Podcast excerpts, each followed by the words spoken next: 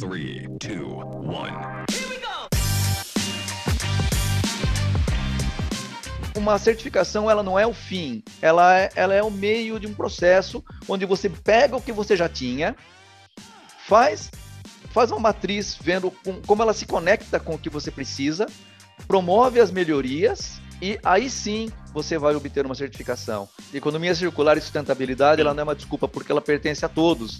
Então, é, eu querer falar que a minha empresa ela é a, a, a, mais sustentável nisso ou naquilo, naquele outro, se isso não se estende ao mercado e ela é exclusiva da minha empresa, isso não é sustentável. Não é um movimento só, como a gente falou anteriormente, dos investidores, né, do pessoal que põe um dinheirinho lá na empresa para poder render e tirar os seus dividendos, mas também vem do movimento é, dos consumidores cada vez mais conscientes, cada vez mais é, dentro desse padrão e entender que ESG não é só gestão de carbono, gestão de diversidade.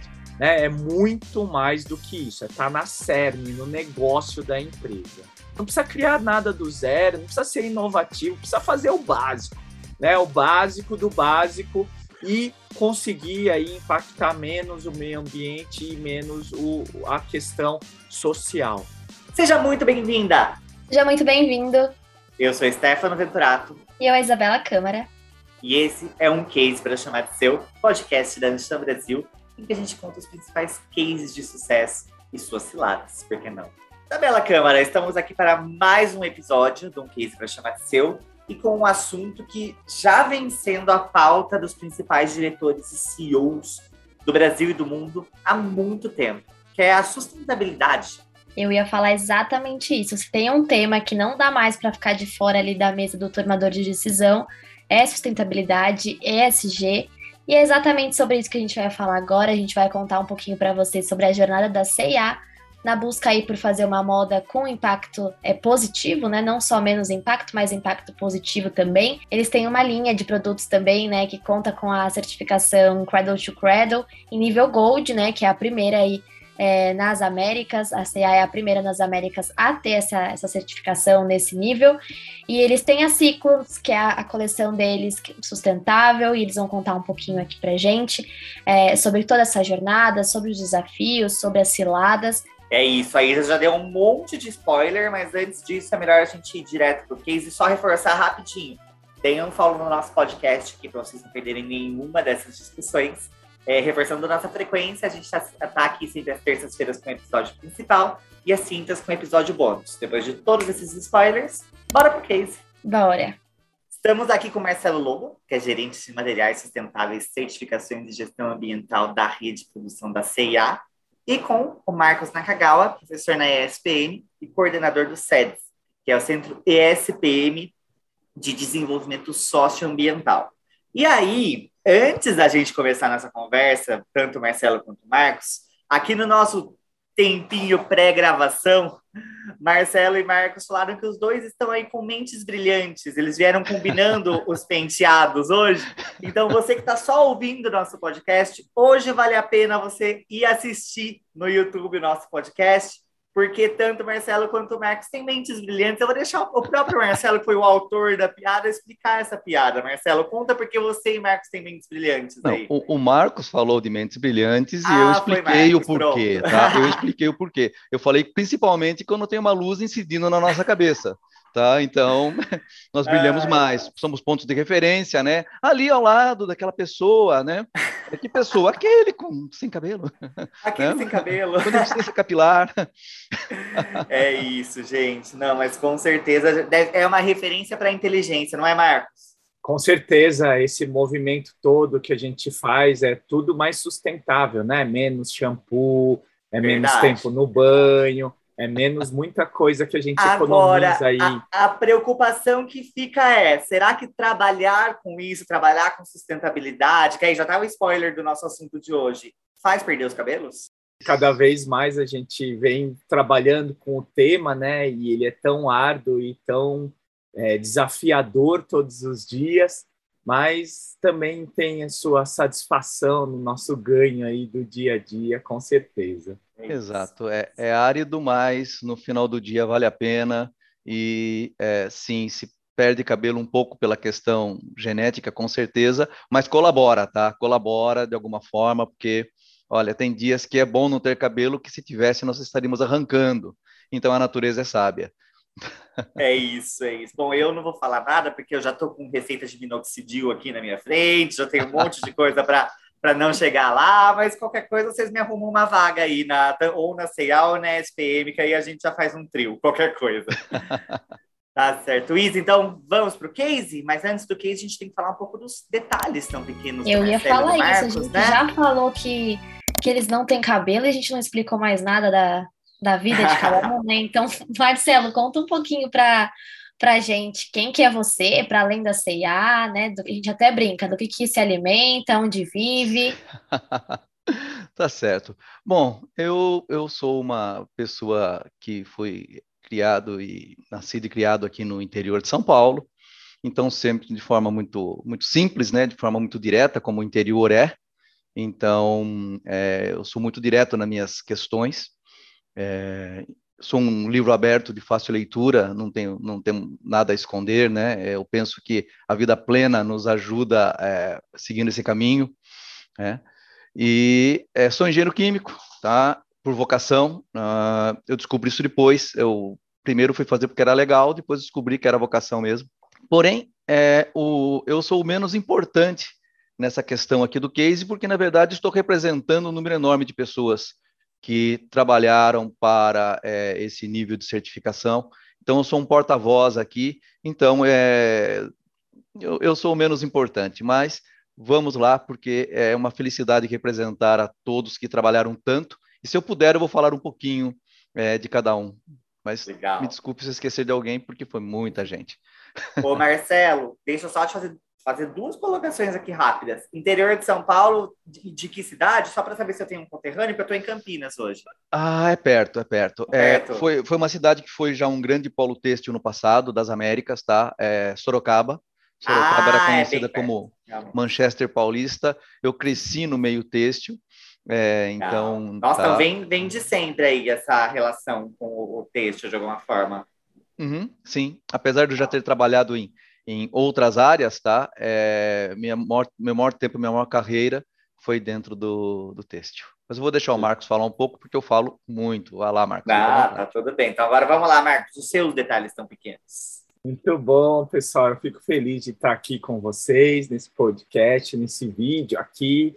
E realmente a minha, minha trajetória é, vem aí dos meus avós, né, imigrantes japoneses, meu, meus pais, e tios que trabalharam aí é, na agronomia, na universidade, é, levando todo esse tema aí para muita gente.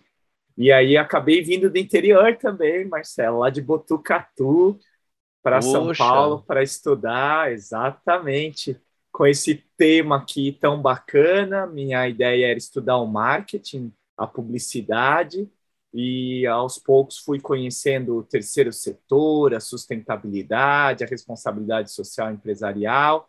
Trabalhei aí em grandes empresas de eletrônico, de alimentos, montei ONG, montei a Associação Brasileira dos Profissionais pelo Desenvolvimento Sustentável e agora estou na academia aí mais forte, levando esses temas para os alunos, para as alunas, por meio de entrevistas, enfim, trazendo mais gente para a nossa área, para trabalhar sempre com a questão ambiental, social e econômica. O Tucatu, um grande centro de sustentabilidade, para quem não sabe, tá? É, ali tem grandes projetos que muitos que se iniciaram, outros que ainda estão em andamento, mas é um grande celeiro ali. Tá? Botucatu realmente é um lugar abençoado para essa questão de sustentabilidade. Então, então veio de uma origem bem interessante. O podcast de hoje vem para mostrar que o interior tem seu valor, como, diz, como, como, dizemos por aqui, né? A força do interior paulista, aqui tanto no Marcelo quanto no Marcos. Gente, então eu acho que antes até da a Isa vai começar, vai dar um, um background aí pro, pro nosso pro case de hoje, né? Mas acho que um, um ponto muito interessante da gente tocar, da gente começar a explorar, tanto com o Marcelo quanto com o Marcos, e muito propositadamente a gente tem uh, alguém da academia e alguém de mercado aqui hoje, uh, que é para falar sobre esse super case de sustentabilidade, sobre, sobre esse trabalho incrível que a CIA vem fazer. Uh, queria começar a explorar com vocês um ponto muito importante, que é o que a gente tem ouvido muito, e acho que quem está nos ouvindo também deve tá, ter percebido o, a importância que o ESG, e óbvio, a sustentabilidade junto, né, mas a importância que o ESG tem tomado no mercado corporativo hoje em dia. Uh, eu tô na Ancha há mais ou menos oito anos, então acho que eu peguei uma quase década aí de, de assuntos e é inegável e aí inclusive pós-pandemia, né, uh, o quanto o ESG se tornou protagonista, se tornou o, o primeiro assunto, o assunto mais importante no, na mesa de grandes CEOs, de grandes diretores das empresas no Brasil. E aí, antes de passar a palavra para o Marcelo, que eu sei que vai explorar isso um pouco mais na prática no nosso case, vou perguntar aqui para o professor. Acho que é o primeiro, nosso primeiro ponto. A que se deve essa onda tão grande, esse trabalho das empresas tão voltado para ESG nos últimos tempos, Marcos? Maravilha, Stefano. Esse movimento vem aí de origem das questões ambientais, né, desde os anos 70, com todos os movimentos globais, encontros, culminando aí na COP 92 de 92, né, que na verdade foi a Eco 92. E aí, após 92, começaram esses vários movimentos de encontros internacionais dessas, desses países, principalmente para falar da questão do carbono, desmatamento, os nossos recursos naturais. Com isso, já desde os anos começo dos anos 2000, final dos anos 90, graças ao Instituto Etos, o CEBEDES, o centro é, que trabalha aí com os grandes empresas, né, o Conselho Brasileiro do Desenvolvimento Sustentável Empresarial, eles começaram com esse movimento focado em responsabilidade social, ambiental, com vários indicadores, e até lá pelos anos 2008, 2005, surgiu o ISE, o Índice de Sustentabilidade Empresarial da Ibovespa, né, que hoje é a B3. Ou seja, esse movimento já vem há muito tempo trabalhando com essas questões ambientais, sociais. Tendo bases mesmo, né, Marco? Eu lembro da primeira capa de revista da Exame, né, com falando de voluntariado com o Instituto CIA, e isso também chamou muita atenção uma grande revista de negócios levando essa questão é, social aí na sua capa. E depois da pandemia, ou no meio da pandemia, grandes investidores falaram: olha, agora acho que está na hora da gente começar a olhar as questões ambientais, a olhar as questões sociais das empresas, porque qualquer cataclisma, como teve esse da epidemia, né, se a gente não conseguir, pelas empresas, controlar, gerenciar, é, a gente não vai saber em quem melhor investir. E aí, é, Larry Flint, lá da BlackRock, um dos maiores fundos de investimentos mundiais, falou: olha, pessoal, agora a gente só vai começar a investir em empresas que tenham esse cunho de ESG, ambiental, social e governança, environment, social and governance. E o pessoal começou a investir, os fundos foram crescendo, e aí sabe como a epidemia dos investidores é, né? Um lança um tema, todo mundo sai correndo atrás, achando que aquilo vai ser o grande ouro que vai aparecer e vai garantir aí um bom termo. E, obviamente, ao longo desses últimos 25 anos que eu estou no mercado, trabalhando com esse tema, a gente viu realmente que a rentabilidade de empresas que possuem essas temáticas ela é maior porque minimiza riscos, minimiza riscos ambientais, minimiza riscos sociais, a de governança por questões éticas, como foi a quebradeira lá de 2008, ou seja, é uma moda, né, Stefano, que veio para ficar, Exato. que é a nova forma de gestão, como eu tenho falado ultimamente. Perfeito. E acho que até é importante a gente desromantizar de alguma forma, né, Marcos, que ai, é pela beleza, pela sustentabilidade. Lógico, tem esse background e é muito importante esse, esse background, mas não trabalhar com ESG hoje é perder dinheiro. Então, acho que esse é um dos, dos pontos mais importantes para quem está nos ouvindo, e por isso que você que está nos ouvindo precisa ficar aí, precisa ouvir esse episódio até o final, para conhecer um pouco mais do case da CA, né, Isa Câmara? Exatamente. Agora que a gente já conhece tanto o Marcelo quanto o Marcos, quanto um pouquinho ali do, do background de onde a gente está agora em relação ao ESG, chegou a hora do case. E bom, eu já queria começar aqui falando que imagino que também para quem esteja nos ouvindo, que não é segredo que hoje em dia é, muito se fala né, de sustentabilidade, muito se fala, muito também se faz, mas também tem muita coisa aí é, para fazer, para explorar. E a gente sabe agora que o Marcos contou um pouquinho para a gente sobre as vantagens, né, tanto de negócios quanto de ética ali, governança, que pensar também e agir, né, de certa forma, de forma sustentável. Ela também contribui para preservar o meio ambiente, é, ali para o cuidado com as futuras gerações do, do planeta. E eu acho que é bem isso que, que, que a CIA também se preocupa. É, hoje a gente está aqui com o Marcelo, né, que está tá representando, já falou aqui para a gente que está representando um time aí imenso de pessoas que colocou no ar a ciclos, que é uma linha que já nasceu aí consciente por natureza, né? É, é a única das Américas, né, Marcelo? Infelizmente, sim. Infelizmente, sim. É, nós queríamos e queremos, é o nosso desejo, que mais e mais empresas é, olhem para esse tema de forma holística, de forma abrangente, é, não por uma certificação, mas por um caminho de aprendizado. E esse caminho de aprendizado ele não vem é, de hoje, né? A CIA ela vem constantemente aprendendo e evoluindo e é, tentando aplicar é, na prática muitas vezes conceitos teóricos é um pouco mais complexos. Para quê? Para entender, para aprender então, sim, é, é, somente a CIA no momento nas Américas, é uma das poucas empresas realmente é, no mundo, tá? no têxtil, porque temos que falar que o, o Cradle to Cradle, é, o C2C ou do berço ao berço, como queiram, para facilitar, né? falar C2C é mais fácil, é, ele não atua somente com a têxtil, ele tem construção civil, indústria de vidro, indústria de perfumes, e uma, é, é aplicável a a todo o setor produtivo, porque ele fala justamente de forma abrangente de ciclos, né? Ciclos saudáveis, tanto no ciclo biológico quanto técnico, que nós podemos falar um pouquinho mais é, através das perguntas, ou eu posso falar diretamente sobre, que é bem interessante. Então, é, eu espero que em breve esse número globalmente venha é, crescendo, não pela certificação, mas pelo aprendizado que isso traz, pela ajuda a entender melhor as questões intramuro e extramuros é, das próprias empresas e a interação, entender que tudo é interligado. Não existe setor, parte estanque de sustentabilidade, e sim é uma interdependência bem complexa, mas sim é possível você é, conseguir conciliar tudo.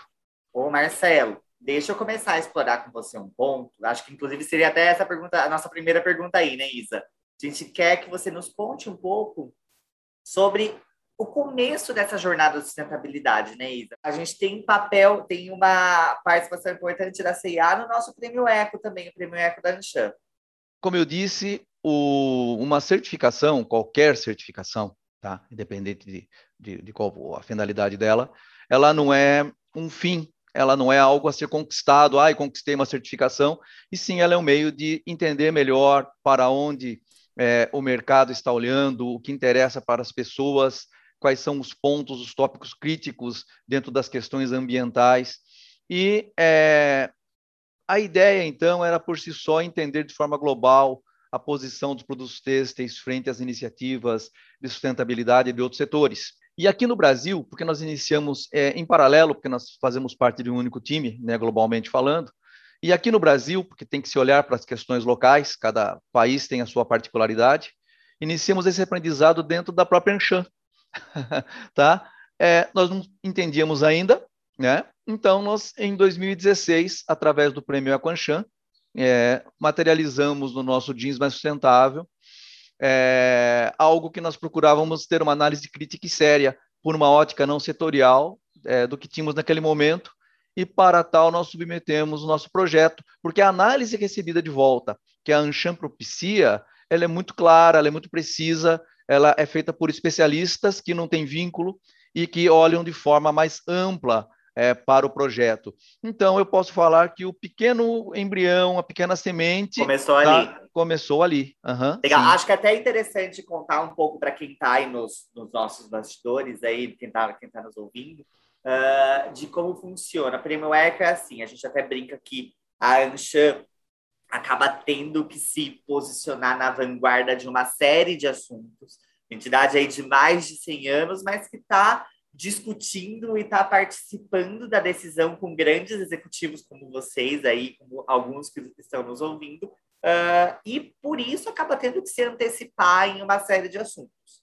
E a gente tem o Prêmio Eco desde aí, meados do, dos anos 80, um momento que aí tanto o Marcos quanto o Marcelo não vão me deixar mentir sozinho aqui, um momento em que não se falava muito ainda sobre uh, relação empresa-comunidade, relação de sustentabilidade realmente dentro das organizações, e o Prêmio Eco já ocorre desde então.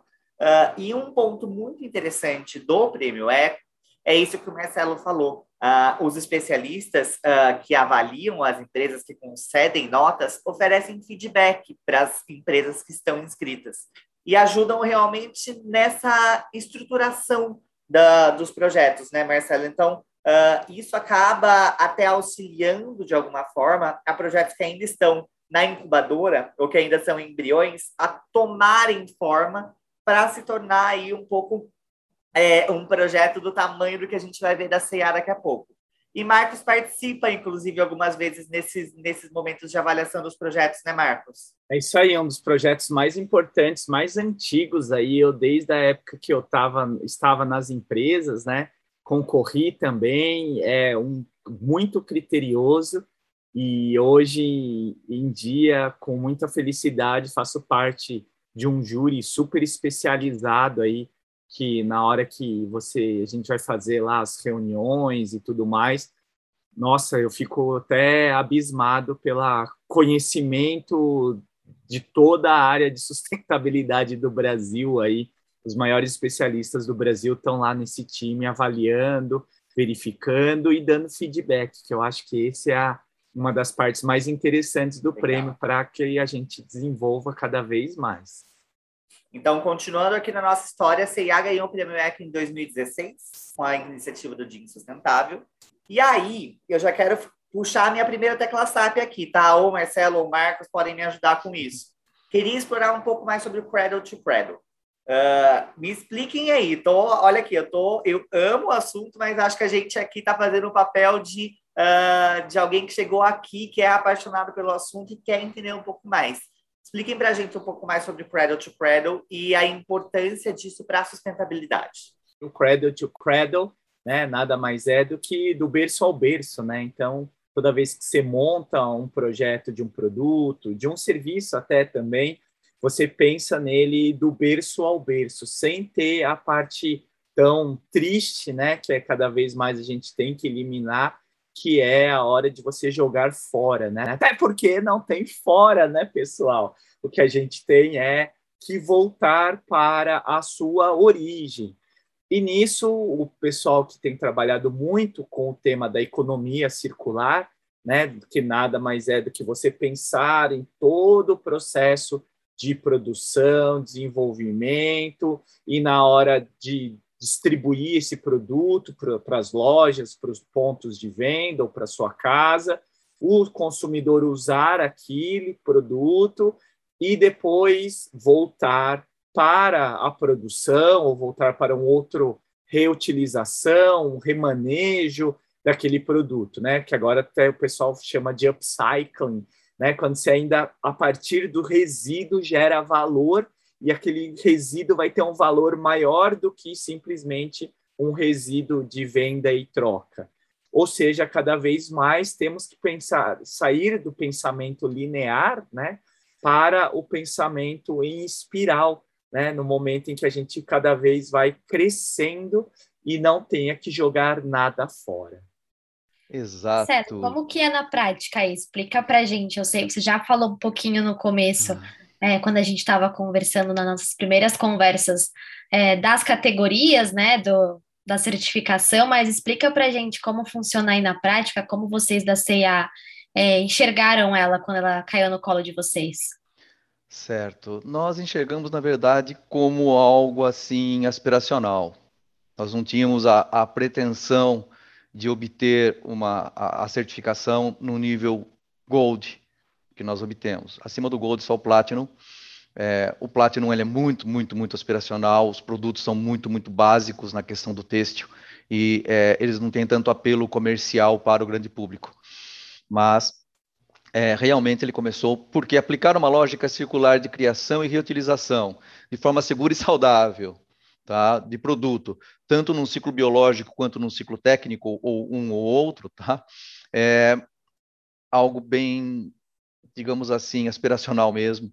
Você tem que olhar para todos os detalhes, você tem que começar a olhar para a saúde é, da, da, do material, tem que utilizar a questão do uso da água, uso racional da água, uso racional da energia, a questão social, que é, até podemos nos ater um pouco mais aí, que é a mais complexa, parece que não, mas dentro dessa certificação a questão social é a mais complexa, porque fala de benefícios extramuros, benefícios à comunidade, e isso é difícil de se mensurar. Muitas empresas fazem, têm essa iniciativa, mas como você mede, como você prova, como você, geralmente você não busca é, medir se teve os impactos e os resultados. Você faz porque é altruísmo e geralmente no Brasil você tem o hábito de falar ah, altruísmo não não se mede, mas tem que medir, tem que ver o quão quantos benefícios isso trouxe e isso foi muito complexo, foi um dos pontos mais complexos para se eh, obter. Então, na prática, é algo que você escolhe empresas que já têm iniciativas além das questões legais, que questões legais elas simplesmente elas são muito reativas, né? Elas demoram as, as organizações, os, os órgãos governamentais, eles são reativos, eles demoram um pouco, eles estão desconectados tanto do mundo virtual, que é muito rápido, tanto do mundo natural, que é, é uma urgência a questão de poupar recurso. Então, é, as, chegar para uma empresa que já faz e vai além e falar para eles: olha, isso não é suficiente, nós temos que fazer mais, nós temos que investir, nós temos que é, buscar as outras conexões é, e você tem que ser transparente é, e abrir tudo que você vem fazendo, porque a transparência é a base de tudo, se torna então é, um pouco mais complexo do que nós esperávamos. Mas é, o brasileiro ele é, tem algo que poucos países têm, essa questão da empatia, essa questão de se pôr no lugar e de falar realmente eu vejo que é necessário, realmente vamos fazer e essa força realizadora, tanto que é o o C2C ele não é importante somente para a CIA, lógico que é importante para a CIA, mas é importante como questão setorial mesmo. A gente coloca o Brasil que é, não é visto é, como uma, um, um, país de tecnologia voltado à questão ambiental, é com uma certificação de empresas, não é a CIA. A certificação não é da CIA. A certificação é de uma, é de, são de empresas, são de produtos, na verdade, produzidos por essas empresas, é num âmbito global. Então, nós mostramos o quê? Sim, é possível, sim, dá para fazer, e sim, nós fizemos junto com todos no nível Gold. Legal. E até só queria explorar uma, um ponto que o Marcos falou, que eu até anotei aqui, que eu gostei muito da frase, uh, é esse conceito de não existir fora. Não existe você jogar fora, que a gente está jogando para dentro de casa, que, enfim, a Terra, o planeta é dentro de casa ainda, né? Não existe isso de jogar fora. E o quanto isso até, acho até interessante uh, ouvir e a gente explorar um pouco do case da CIA é, nesse aspecto técnico, mas o quão interessante, o quanto isso conversa com uma tendência, eu até estava lendo esses dias sobre isso, que é a economia do propósito. A gente já ouviu isso escrito de diversas maneiras nos últimos tempos, enfim, capitalismo consciente é um clássico aí que a gente tem ouvido bastante, que por sorte, espero que a gente tenha cada como o Marcelo falou, infelizmente a CA é a única na América Latina, mas a gente torce para que os concorrentes, para que outras empresas logo, logo também é, entrem nessa tendência, mas o quanto isso influencia, inclusive, no consumo, né? Acho que até, Marcos, você pode trazer um pouco mais dessa, dessa visão para a gente. Uh, mas hoje em dia, para consumir, né, as, as, gerações mais novas, até mesmo as gerações, as gerações uh, que estão aí consumindo há um tempo, mas principalmente as gerações mais novas, elas vão procurar por produtos, por, enfim, um jeans mais sustentável, uma produção melhor, uh, uma, um shampoo que não agrida o meio ambiente na sua fabricação. Cada vez mais isso vai estar tá ligado com a estratégia das empresas realmente para a linha final, para uma linha final com mais resultado, né, Marcos? Perfeito, é isso daí mesmo, Stefano. Tem alguns dados aqui, né, de pesquisa de mercado que cada vez mais estamos fazendo e que as, as novas gerações estão muito preocupados com essa temática. É, por exemplo, uma pesquisa que fizemos com a MindMinders, né, com cerca de quase mil pessoas, 50% acredita que as empresas têm pautas ambientais estão realmente procurando mudar a relação com o seu ecossistema. Ou seja, ainda né, existe um movimento de pessoas que estão começando a acreditar, né? Porque isso era muito questão de governo, era muito questão das ONGs, e agora eles começam a acreditar que as empresas tenham esse processo. Na questão também é, do consumo, é, muitos dessas, é, desses consumidores estão se sentindo responsáveis pelo impacto ambiental nas suas decisões. Esse número chegou a 72% de pessoas que querem e estão buscando aí mudar os seus hábitos, seu comportamento e até numa outra, né, que perguntava lá, as ações de responsabilidade socioambiental das empresas influenciam minha escolha de marca?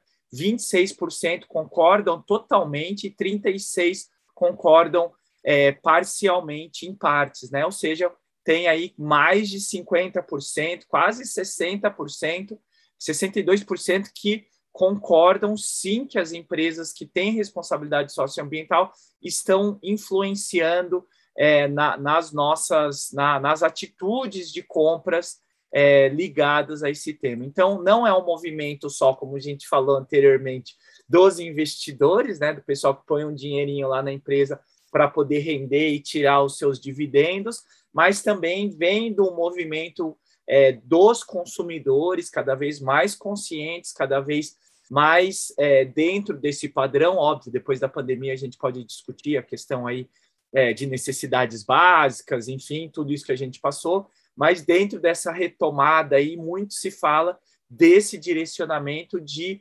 consumidores que cada vez mais vão estar pensando aí nessas questões é, ambientais e sociais, e selos como esse que o Marcelo trouxe, né, vão fazer uma diferença. Por quê? Porque não é a empresa falando, olha, eu tenho isso, eu faço isso, eu faço aquilo. Né? É exatamente alguém terceiro que vem, audita, olha, pesquisa, contrata, busca aí uma entrevista e aí fala, ok, né? Você tem esse selo aí para poder falar que você é um pouco mais sustentável do que as outras organizações, os outros produtos e assim por diante.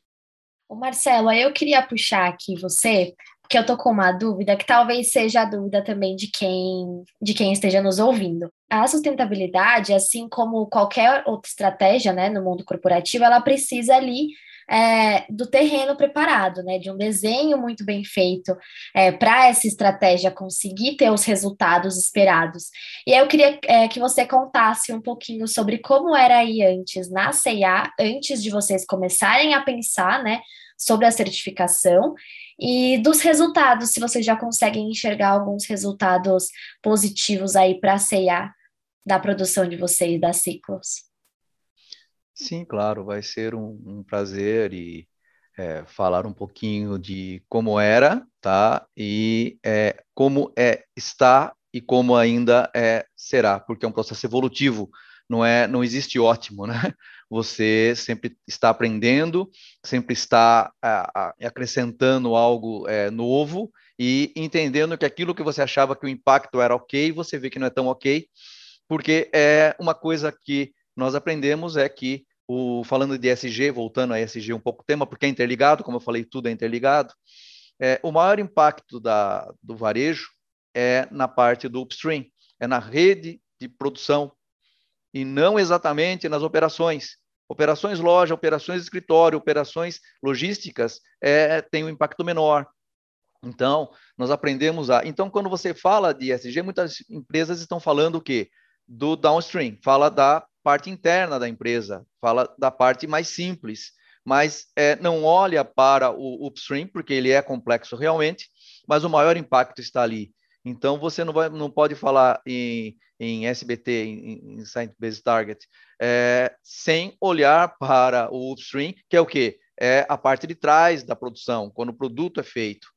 Então, um dos grandes aprendizados é que nós tínhamos que olhar, já olhávamos, mas nós tínhamos que olhar de forma mais incisiva, porque a CIA ela sempre usou muitas ferramentas, e entre elas é, do, do, o RIG Facilities Environmental Model, do Sustainable Apparel Coalition, onde você consegue medir, sim, é, essas questões dentro da sua é, rede de fornecimento, desde a produção é, do tecido, chegando, passando por todos os processos de beneficiamento.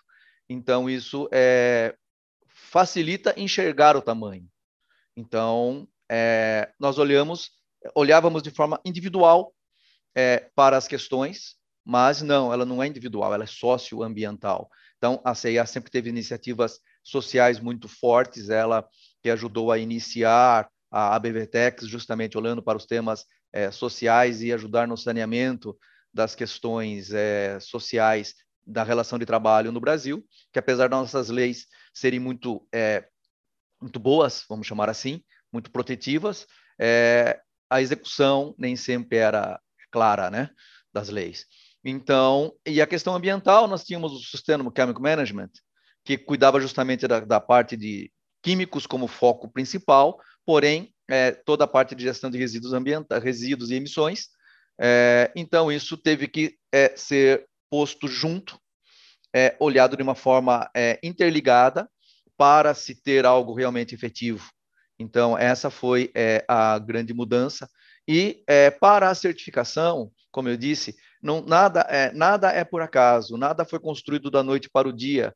São anos de trabalho onde você é, passa a estruturar é, partes e setores com relação à parte ambiental. Quando a gente fala de segurança dos materiais, é, a CIA já tinha um programa interno de materiais mais sustentáveis e do Sustainable Chemical Management, que foi muito importante. A gente foi além disso? Lógico que sim, mas já existia.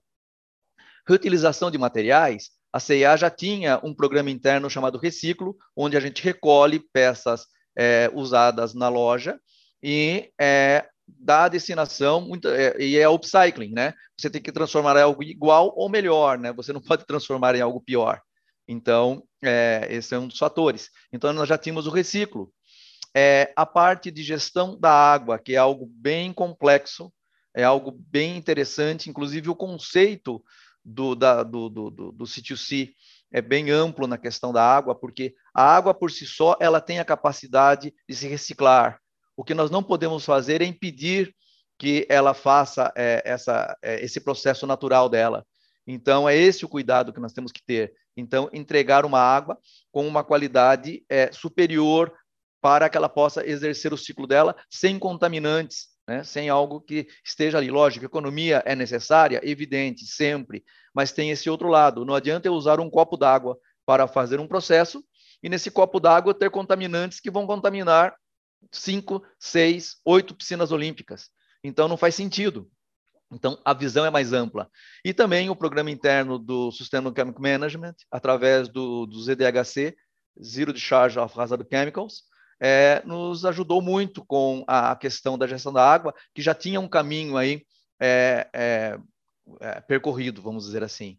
É, na questão da ação social, nós temos o, o nosso Sustainable Supply Chain, que já há anos e anos, né, décadas, já olha para essa questão da justiça social. Energia renovável, nós já tínhamos é, iniciativas onde nós olhávamos para isso, porque a CIA tem meta de redução de emissões é, do Science Based Target, e o principal é a integração da rede de fornecimento. A CIA conseguiu conectar os elos da rede de valor, é, todos trabalhando com a mesma visão. Quer dizer, chegar para uma empresa de produto químico e falar, cara, seu produto químico é muito bom, ele está dentro das questões legais, ele atende à especificação de segurança de contato com a pele, mas ambientalmente ele tem um gap aí, você vai ter que dar um jeito sabe? É, depois falar para o, o, produtor naquele processo que ele encontra e diz que é limpo, falar, cara, não é tão limpo assim, você vai ter que fazer melhorias. e, e fazer essa integração é algo complexo e esse é um dos segredos do sucesso de qualquer coisa voltada à questão é, de sustentabilidade, principalmente quando se fala de economia circular. Então, é, eu posso dar o exemplo da, de uma empresa nacional de corantes, é, ela faz corante índigo, que é, corante índigo tem é, anilinas que geram aminas carcinogênicas, quer dizer, gera câncer, mas não são todas as anilinas que são ruins, são apenas algumas. É, esse fornecedor nacional, posso citar o nome, a BAN, com maior orgulho, é nacional, é do Brasil, é, ele simplesmente mudou a formulação dele e submeteu o produto dele ao C2C, uma análise muito criteriosa, e é, ele conseguiu simplesmente classificação Platinum nesse corante índigo, que é o corante índigo que nós usamos hoje. É, existem outras empresas que hoje já têm é, esse corante, mas nós precisávamos viabilizar isso no Brasil e foi uma empresa nacional é, que fez essa viabilização, então esse é motivo de orgulho também. É, então, é, foi só tudo isso que nós aprendemos no decorrer é, desse período todo aí trabalhando e se preparando para. Então, é aquela história. A, a, uma certificação ela não é o fim, ela é, ela é o meio de um processo onde você pega o que você já tinha, faz faz uma matriz vendo com, como ela se conecta com o que você precisa, promove as melhorias e aí sim você vai obter uma certificação. Porque se você chama um especialista como Marcos, fala, Marcos, me certifique, ele vai certificar você. Ele vai fazer todo o trabalho, mas não teve envolvimento das pessoas que cuidam do dia a dia das empresas as, as conexões, o comprador de produto químico envolvido para comprar o produto químico correto e cuidar disso, entende? A pessoa que produz entender que aquela torneira aberta lá da água, aquele enxágue a mais que não precisava, é, é algo que é, é importante, entende? É, então, se você não, não introduz na cultura, é, isso se perde fica aquela correria de certificação em certificação. Ah, temos que nos recertificar, aí todo mundo sai correndo, contrata o Marcos de novo, o Marcos sai corrigindo o que se perdeu, porque as pessoas não incorporaram aquilo no processo do dia a dia delas. Então, não é válido. É o que eu falo, é importante uma certificação? Sim, porque é um terceiro falando, olha, isso é bom. Não é a empresa falando dela própria, e a CIA sempre tomou muito cuidado com relação a isso. A CIA tem muitas iniciativas que ela costuma nem falar, porque ela ainda está em vias de é, comprovar, entende, através de terceiros, da melhor forma possível, para depois poder estar falando a todos. Ela não faz um piloto e já sai falando que fez. Não, ela tem que consolidar, fazer o rollout e depois é, medir os impactos através de um terceiro. Então, é esse aprendizado e, é, é, incorporar isso dentro do dia a dia de uma rede de fornecimento que é o grande trunfo, que é, é o, o, o grande endgame do negócio, tá? Então é isso. Eu queria acrescentar esse ponto aí da, da qualidade, né, que o Marcelo colocou. É, a sustentabilidade muito se espelha na área de qualidade.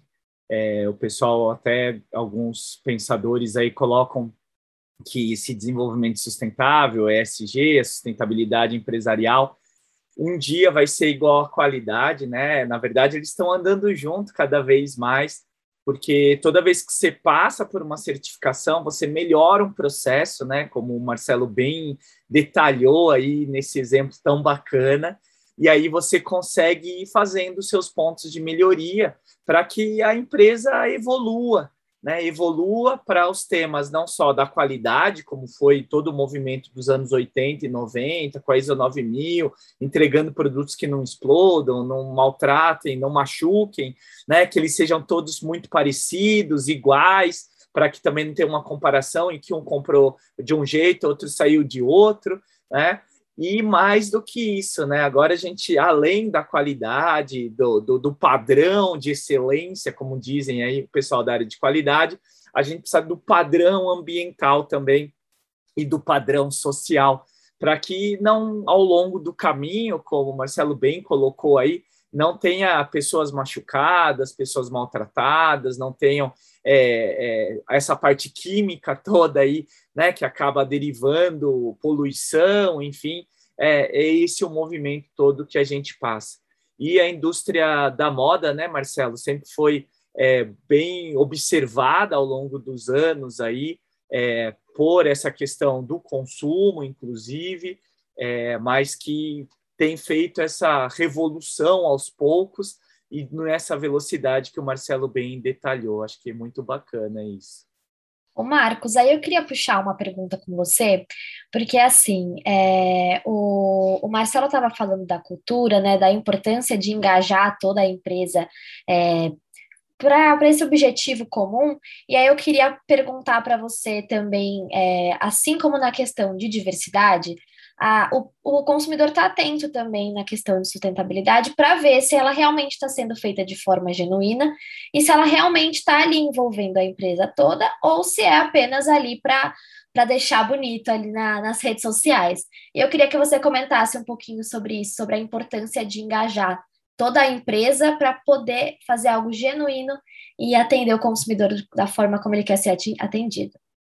É isso, Isa. Acho que cada vez mais, né, a gente vai começar a separar o joio do trigo para poder mostrar daqueles que estão fazendo de verdade, né, aqueles que estão realizando e aqueles que estão fazendo só uma maquiagem verde, uma maquiagem cor de arco-íris, né? E aí já tem os vários termos, né, como greenwashing, que é a lavagem verde, o diversity washing, que é quando você acha que fica colorido, é, enfim, ESG washing já estão falando agora também. E o que sempre nas entrevistas, nas palestras, nas mentorias eu acabo falando, nas aulas também para os alunos, professor, mas será que isso é verdade ou será que eles fazem com o coração? É, tem que ser os dois, na verdade, né? com o coração e também é, dentro de um padrão ético e verdadeiro. E quer saber se é verdade ou não, vá buscar junto aos aos próprios é, colaboradores, os próprios funcionários, né? Porque é, falta aí muito treinamento no mercado, falta muita educação do funcionário para esses temas. E tudo bem, estamos num processo evolutivo, como o Marcelo bem colocou, aprendendo a cada dia. É um novo tema, é um tema que está todo mundo aprendendo junto. O importante é ter transparência, não falar mais do que a boca, como dizemos sempre, fazer o walk the talk, né? Falar o que você faz. E ok, se não fizer, porque você está aprendendo, a gente só precisava fazer mais rápido, né? Isso que é a parte do prêmio Eco lá, que todo ano está mostrando as boas práticas e o banco de práticas, né? Não precisa criar nada do zero, pessoal. Entre aí no banco de práticas, tem tanta história que a gente tem aí já 200 anos, não, 200 anos, estou brincando, há vários anos aí no Prêmio Eco, né? Tanta coisa bacana, não precisa criar nada do zero, não precisa ser inovativo, precisa fazer o básico, né? O básico do básico e conseguir aí impactar menos o meio ambiente e menos o, a questão social. E para isso, sempre, sempre treinar os fornecedores, treinar os colaboradores, treinar todo mundo para que todo mundo fale a mesma língua. Né? Não adianta só um departamento falar, outro departamento falar, mas com muito treinamento, que a gente está sempre aí nas organizações fazendo treinamento, passando, e o pessoal fala: nossa, agora faz sentido né? Tá faltando só ligar o Lé com o né? Porque acho que todo mundo tem essa vontade. Ninguém quer trabalhar numa empresa que é poluidora, que maltrata pessoas, que maltrata animais, né? Que, que joga poluição, que faz poluição. Não, acho que todo mundo quer trabalhar numa empresa bacana. Agora, o como fazer isso é que a gente precisa treinar mais as pessoas, precisa mostrar o que está sendo feito, como esse projeto lindo aí, para que as pessoas se engajem basicamente e façam a verdade. É isso, Marcos. E aí, até você que falou sobre uh, aprender com os outros, uh, um ponto muito importante é aprender com o erro dos outros. E lógico que num processo como foi esse da CIA, alguns erros, algumas surpresas não tão agradáveis devem ter acontecido. E quem já é fã de carteirinha do nosso podcast sabe que um dos nossos quadros é o Não Era Amor, Era Cilada, que é o momento em que a gente descobre quais foram as ciladas no meio do caminho desses grandes cases. E aí eu já jogo a pergunta para o Marcelo. Marcelo, quais foram as principais ciladas, quais foram os principais desafios que vocês enfrentaram nesses momentos, nesses, nesse caminho para ser uma empresa mais sustentável, nesse caminho para conseguir as certificações? Olha, momento. Não vai dar tempo de contar, né, todos, né, Marcelo? Hum, não, momento de sinceridade total. Tudo era cilada. Tudo. Tudo. Porque quando você olha na teoria e você faz as análises críticas em cima do que você tem com a sua rede de fornecimento e é, os detalhes macro, lógico, de uma certificação, você não conhece, não conhece a, os detalhes. E quando você vai para os detalhes, você começa a ver que existe um gap, existe uma distância. E você voltar para seus parceiros que estão ali escolhidos, que foram é, treinados já sobre a certificação, para entender, para aceitar algo que eles tivessem entendimento do que era, e falar, cara, tudo que você faz é muito bom, tudo que você faz é além, mas não é suficiente. É muito complexo, é muito difícil. É uma conversa que não flui. Todo mundo fala, não, mas espera aí, calma lá. Você me convidou, mas é, eu não sabia disso, né? Então essa conversa ela é, ela é delicada. E o, o, o ponto é, da maior cilada, vamos falar assim, foi a não ter escolhido é, um sistema vertical de produção, como geralmente a certificação é, é, utiliza, é, que, desculpa, como as empresas é, no exterior utilizam. Eles utilizam um sistema verticalizado, porque você faz uma única vez dentro de uma única empresa. Nós não. Nós pegamos o produtor de tecido, que, que não é o cara que produz é, a, a calça, que não é o cara que faz o processo de beneficiamento, entende? Que não é a linha é de um outro local, os aviamentos é de um outro local. Então, você executa novamente todas as operações de uma certificação dentro de cada um que está é, fazendo o seu papel individual. Então, é, é um conselho, até lá para o final, geralmente dá um conselho, mas eu deixo agora, porque no final posso dar outros, é, se possível, tá? comece com uma é, um, um fornecimento verticalizado, o mais verticalizado possível, porque são várias conversas difíceis, várias engrenagens que você tem que é, fazer se conectarem de forma é, é, perfeita, sem ruídos, porque senão elas se rompem, então é muito frágil. É, é esse o cuidado. Então, gente, tudo era cilada, tá? muito interessante. Aí, Marcos, acho que é legal você também trazer para a gente, para quem está procurando iniciar um trabalho nesse sentido. É, que, que é cilada nesse começo, normalmente? Porque eu tenho certeza que tem bastante gente que está nos ouvindo aqui pensando, putz, estou bem longe de, de, de, construir uma jornada como a, a CIA está construindo, mas quero começar. Mas tem bastante aventureiro nesse começo do caminho aí, não tem? Com certeza, Stefano. O pessoal tem que sempre olhar né, dentro da sua organização, começar pelas pérolas que já tem, né? Às vezes você é de uma grande organização, de uma média organização, fala, ah, agora eu vou fazer o SG, né? E aí sai fazendo e, e, chamando, sabe? Vai pesquisar antes na empresa, vai ver você já tem uma ótima gestão ambiental de resíduos, às vezes você lá no RH tem o pessoal já pensando, trabalhando, desenvolvimento na questão de diversidade, tem lá o pessoal da, da área ambiental, os engenheiros já calculando o carbono, minimizando a energia, a água. Você já vai ter cases aí muito bacanas, tá? Então, primeira coisa é vai atrás dentro da sua organização, se ela for média, grande, né, para poder começar. E, óbvio, né, antes disso, você precisa alinhar sua missão, visão, valores da organização, os objetivos estratégicos, a questão de ESG.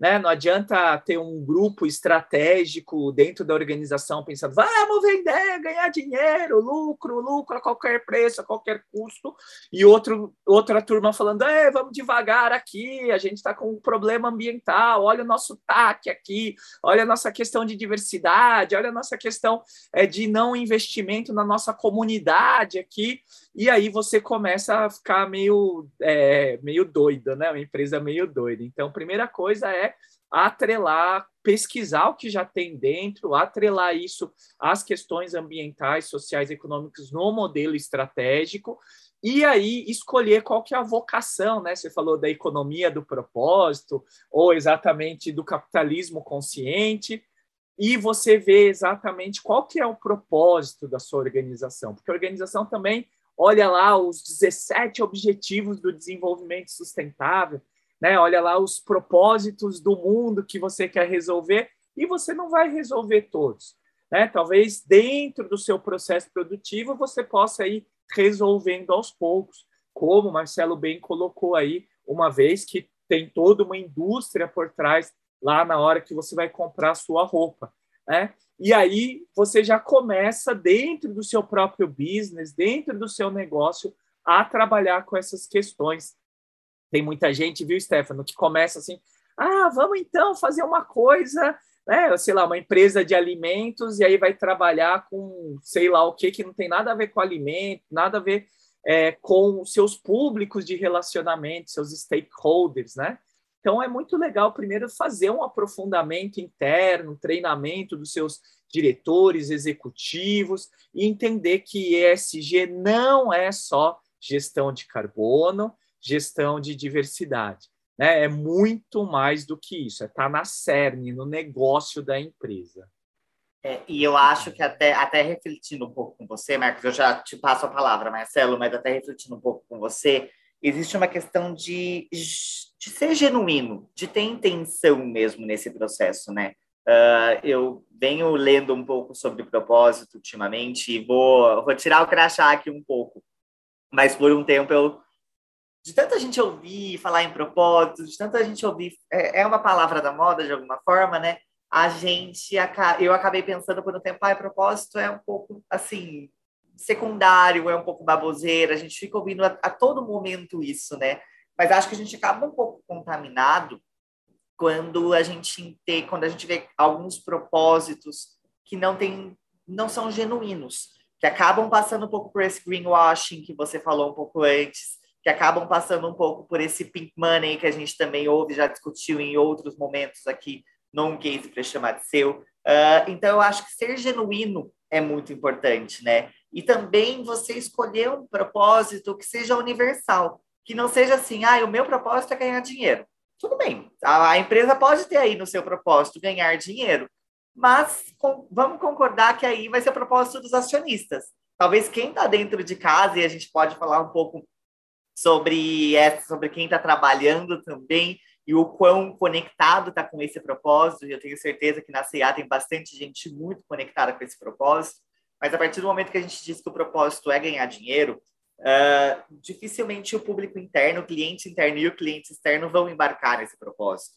Agora, quando a gente diz que o propósito é, sei lá, uh, trazer sonhos para as pessoas, trabalhar pela sociedade em que a gente está inserido, isso acaba fazendo com que com quem está junto, com quem está com o cliente interno que está construindo esse processo, consiga uh, embarcar junto, fazer com que ele se torne um, um propósito pessoal também, com que o cliente externo queira consumir dessa marca ou queira é, trabalhar junto com essa empresa para construir esse propósito. Então, eu acho que uma coisa precisa necessariamente andar junto com a outra uh, para que a gente consiga fazer com que uh, toda a sociedade e todos os players estejam trabalhando por esse propósito, né?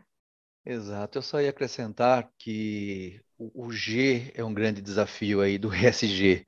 O, o, o, G não é só a gestão da, da rede de fornecimento, mas ela é toda a, a estruturação é, de toda a, a, distribuição de papéis e responsabilidades, e elas já existem em todas as instituições, senão elas não estariam trabalhando hoje.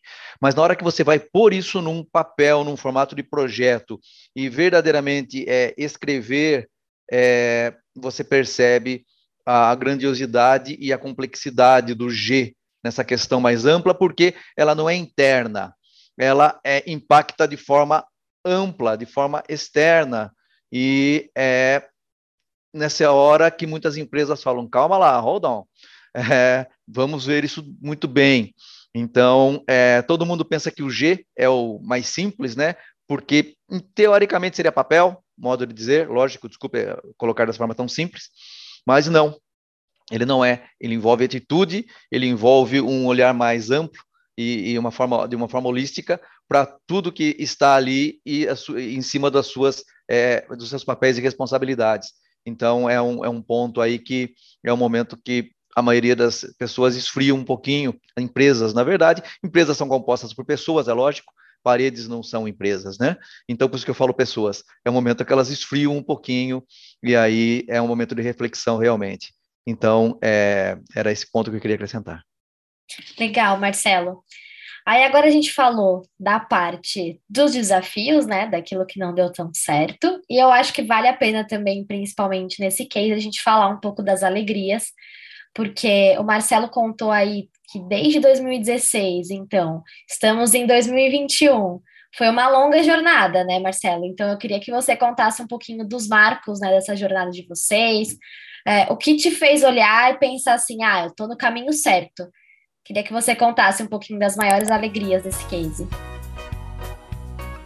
Bom, é, a primeira grande alegria foi quando a é, empresa resolveu primeiro entender, como já falamos lá atrás, é, para onde o mundo está olhando, é, localmente e de forma global, é, entender a posição de cada país em que se produz, é, olhar para as possibilidades não buscar ou criar algo novo, como o Marcos já falou, né? não quis criar jabuticabas, Boechat que falava isso, né? gostava muito de ouvir o Boechat, sinto falta dele. É, então, pega o que já existe pronto é, e utilize na sua empresa. A CIA faz esse caminho, isso também me alegra muito. Ela utiliza é, as ferramentas do Sena Power Coalition, que é o do, do RIG, né? Ela utiliza a, a, o Textile Exchange bastante, ela utiliza, enfim, eu posso citar uma série de outras aqui, e utiliza certificações é, consolidadas já existentes e sempre através de terceiros. É, depois de trazer o quê? Todo um entendimento interno com clareza a todos os envolvidos. Então, é, isso, isso foi uma primeira grande é, alegria. Depois foi a certificação é, de um produto pelo time da Europa é, no ciclo é, no ciclo orgânico tá?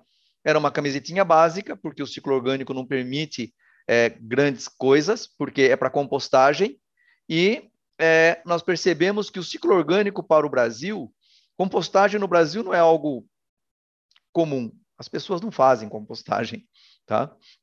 Eu tenho meu minhocário aqui, mas a maioria não faz compostagem.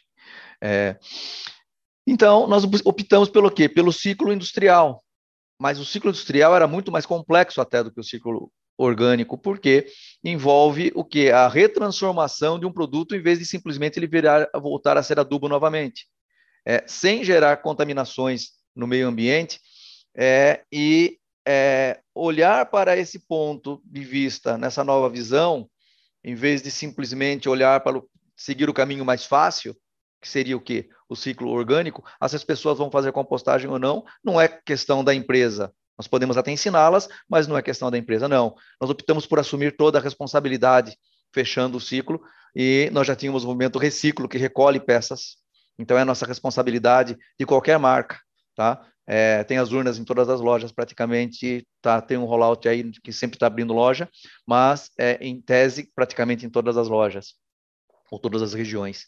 Então, é, isso também foi um outro marco, né? foi um outro grande ponto.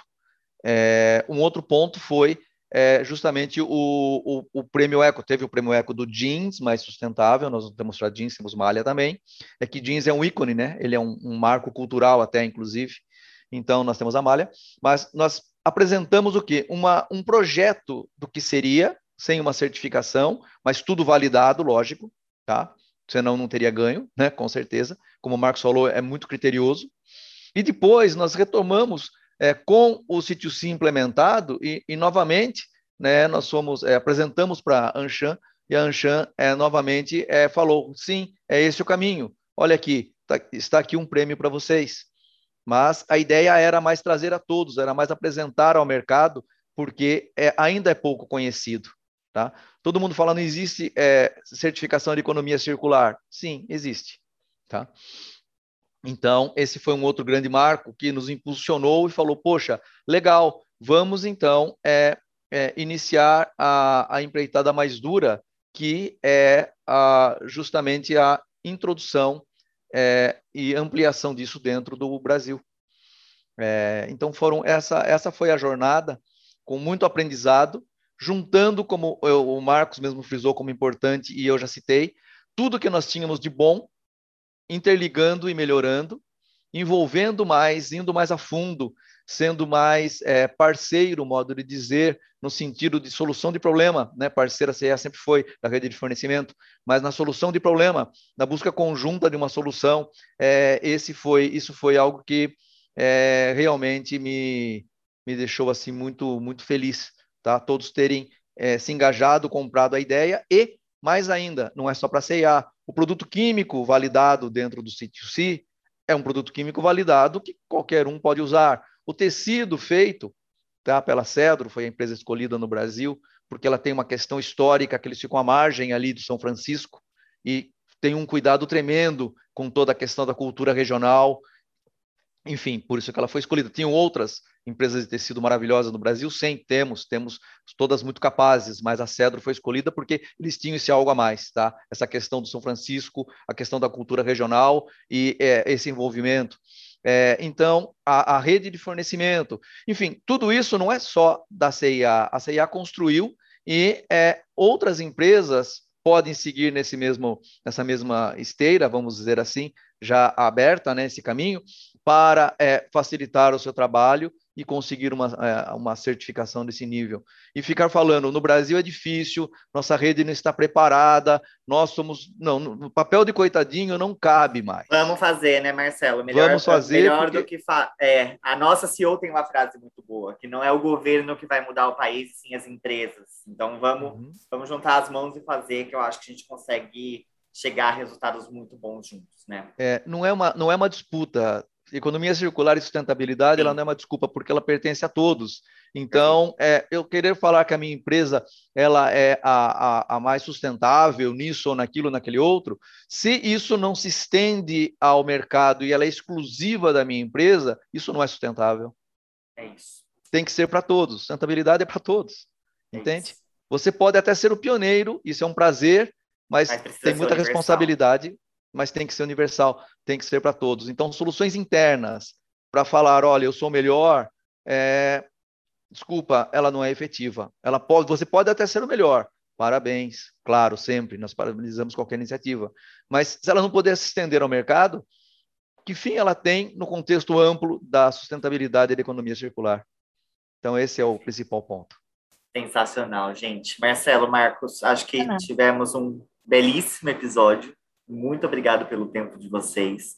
É, acho que conseguimos passar de uma forma muito prática pelo case da CIA, mas acho que até mais do que isso, a gente conseguiu aprofundar em passos para quem está ouvindo conseguir levar o case para casa. Esse é o nosso propósito aqui, né, Isa? Que a gente consiga traduzir um pouco disso para influenciar é, outras empresas aí para conseguir atingir esse, esse passo a passo também dentro de casa. Como o Marcelo falou, Uh, não dá para fazer só dentro de casa, né, Marcelo? A gente precisa levar isso para fora, precisa fazer outras empresas fazerem.